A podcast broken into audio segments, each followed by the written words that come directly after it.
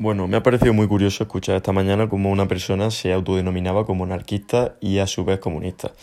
Claro, eh, estaba diciendo que, que la anarquía lo que defendía era cuestionarse el poder porque el Estado era violento y había de alguna manera que defenderse de él.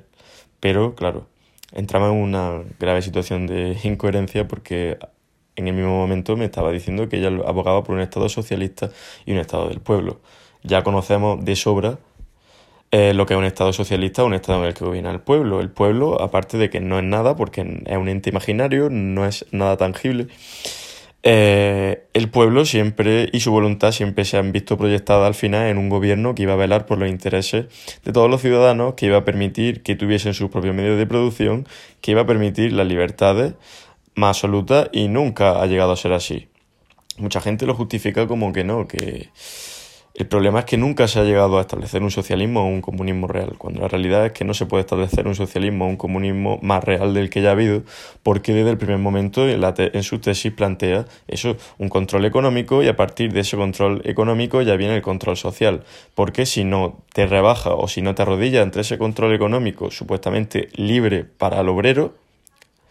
eh, ya eh, era un antirrevolucionario y ya no tenía ninguna libertad social. Tampoco la tenían siquiera los supuestos revolucionarios, porque debían estar doblegados continuamente a ese poder. Para poder comer, claro, y o para poder básicamente moverse entre las diferentes regiones o comarcas. Claro, en ese mismo momento me estaba planteando su anarquismo. Su anarquismo eh, diciendo pues, que el Estado era violento y que había que defenderse de él pero en el mismo momento me estaba diciendo que quería un gobierno del pueblo.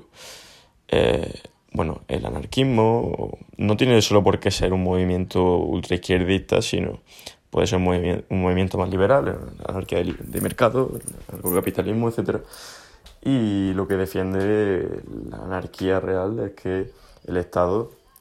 es un problema porque eh, no tiene por qué inmiscuirse en los asuntos de los ciudadanos ni ser una carga más como puede ser actualmente. Entonces, eh, me ha parecido curioso escuchar como una persona cuando un gobierno o un estado o una forma de gobierno no le gusta que quiera una especie de anarcocomunismo o anarcosindicalismo, pero luego si se ve reflejada en el representante, pues ya lo que quiere es un modelo socialista o del pueblo, y eso es un peligro porque, repito,